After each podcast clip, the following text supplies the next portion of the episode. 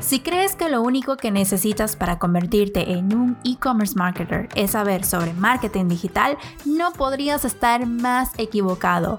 El marketer de hoy necesita ser multidisciplinario y tener muchos sombreros y conocer sobre diferentes disciplinas para lograr sus objetivos. ¿Estás listo para convertirte en uno?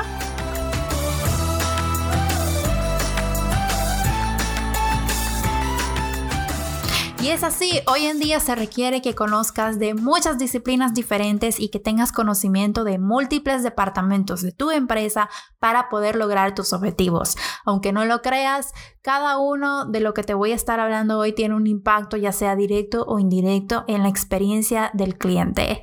Mi nombre es Karen Soto y quiero darte las gracias por acompañarme una vez más en este podcast porque el e-commerce es posible.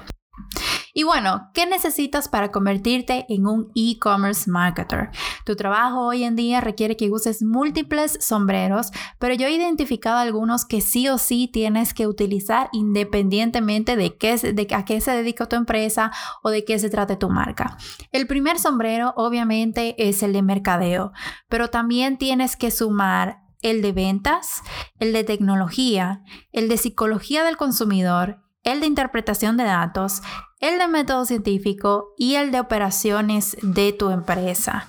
Suena como mucho, pero todo eso va relacionado a las responsabilidades actuales que tienes sobre tus hombros. Veamos cada uno en detalle para que entiendas cómo se va relacionando uno con otro y puedas ver la importancia de conocer la base de todas estas disciplinas que te acabo de mencionar. No te vuelvas loco, no te preocupes, no significa que tienes que ser experto en todo, pero sí tienes que comprender, comprender por lo menos la base. Con mercadeo no te voy a abundar porque te formaste en mercadeo, tienes muchos años haciendo eso, así que me voy a saltar a ventas.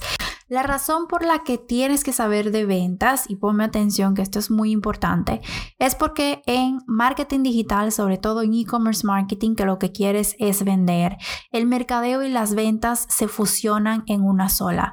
Porque desde el primer momento en que una persona conoce tu marca a través de un anuncio en una plataforma digital, en ese primer momento tú tienes que comenzar a vender. Por eso tienes que saber el arte de la prospección y de las técnicas de venta. Prospección para que tú sepas eh, identificar cuáles son las personas que pueden comprar eh, tu producto o servicio que son más propensos a comprarlo y las técnicas de venta para poder persuadirlo a realizar esa acción que obviamente son las compras.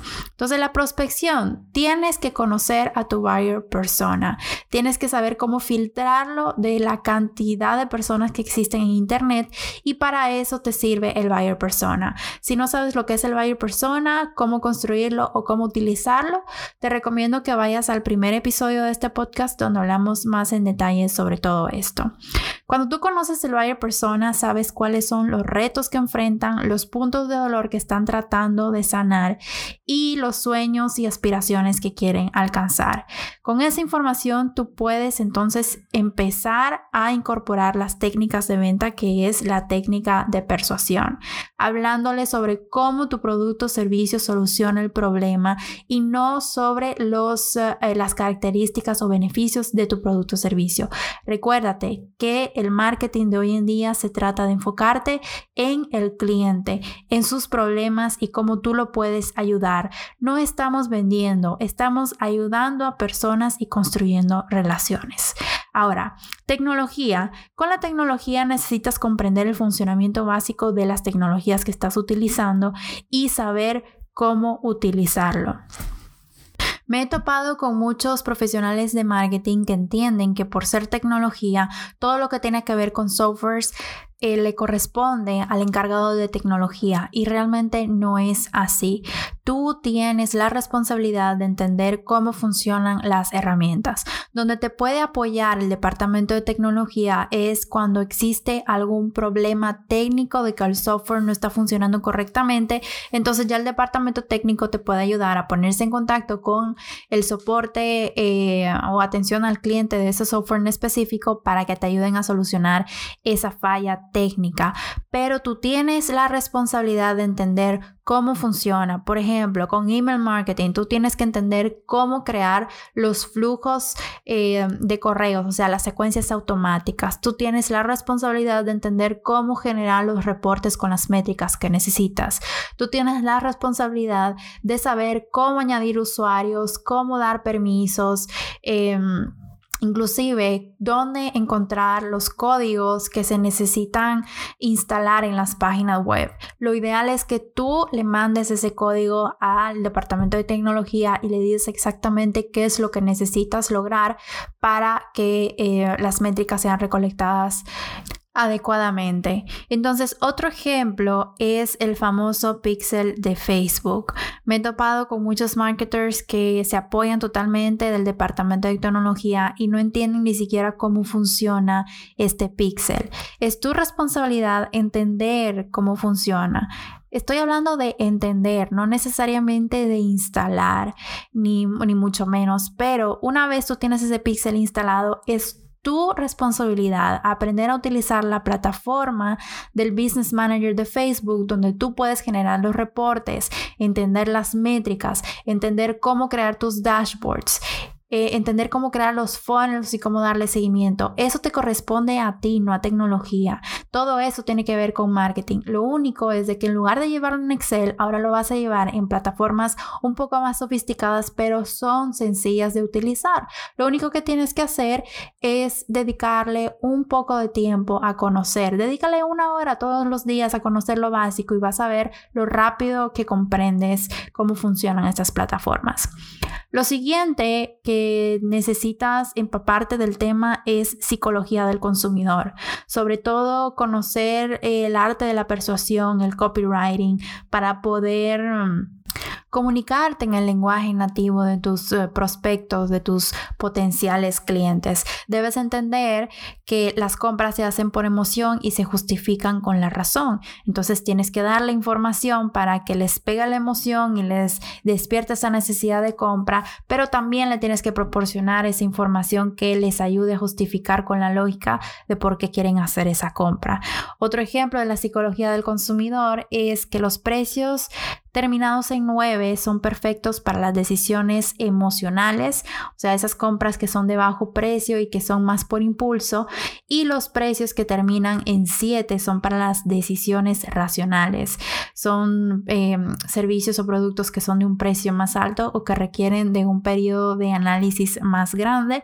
Entonces, en esos casos, los precios que terminan en 7 dan mejores resultados. Eso es para ponerte dos ejemplos de cómo la psicología del consumidor consumidor va a influir directamente en el trabajo que tienes como e-commerce marketing.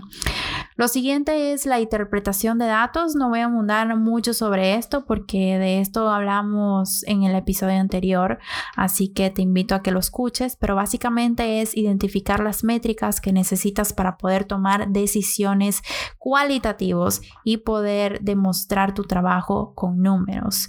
Lo otro es el método científico. El método científico, como te recuerdas en primaria, nos enseñaron que es observar e interpretar datos, identificar un problema, plantear una hipótesis, crear un experimento, analizar los resultados y repetir.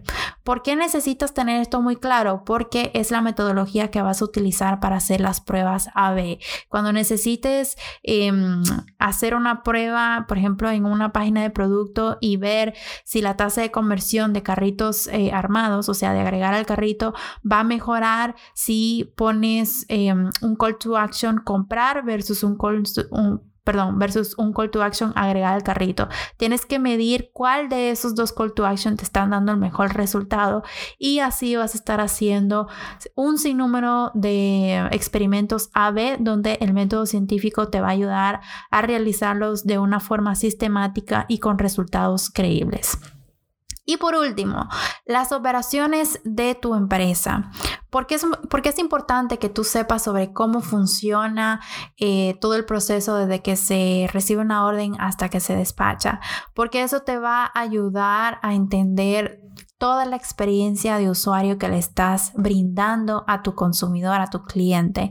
Si identificas que tu cliente se está quejando porque los paquetes le están llegando muy feos o la ropa le está llegando muy arrugada y como que no está muy satisfecho con eso, tú tienes que tener una comunicación directa con operaciones y tienes que tener eso muy medido porque como te decía al principio, se trata de entregar una experiencia, ya no se trata solamente de vender, se trata de crear ese vínculo y necesitas tener el ojo puesto en todo el proceso de compra, incluyendo el proceso operativo de despacho. Si las personas se están quejando de que el producto no está bien, o sea, la calidad no está tan bien como antes, eso significa que hay un problema de producción y necesitas actuar rápido y saber exactamente a quién dirigirte en el momento apropiado para que la acción se tome lo más rápido posible y el problema se corrija. Así que ya ves, el perfil del marketer, el trabajo del marketer se ha ampliado considerablemente, pero quiero que lo veas de forma positiva. Esto es un cambio por una revolución que estamos viviendo. Estás literalmente formando el futuro de la profesión del marketing y poniendo las pautas de cómo se va a hacer de ahora en adelante. Así que toma el reto y conviértete en el mejor e-commerce marketer que puedas para que entonces puedas transferir ese conocimiento a las nuevas generaciones. Gracias por acompañarme esta semana. No te olvides de seguirnos para que no te pierdas ninguno de los próximos episodios. Recuerda que estamos cada lunes, miércoles y viernes. Así que nos vemos la próxima.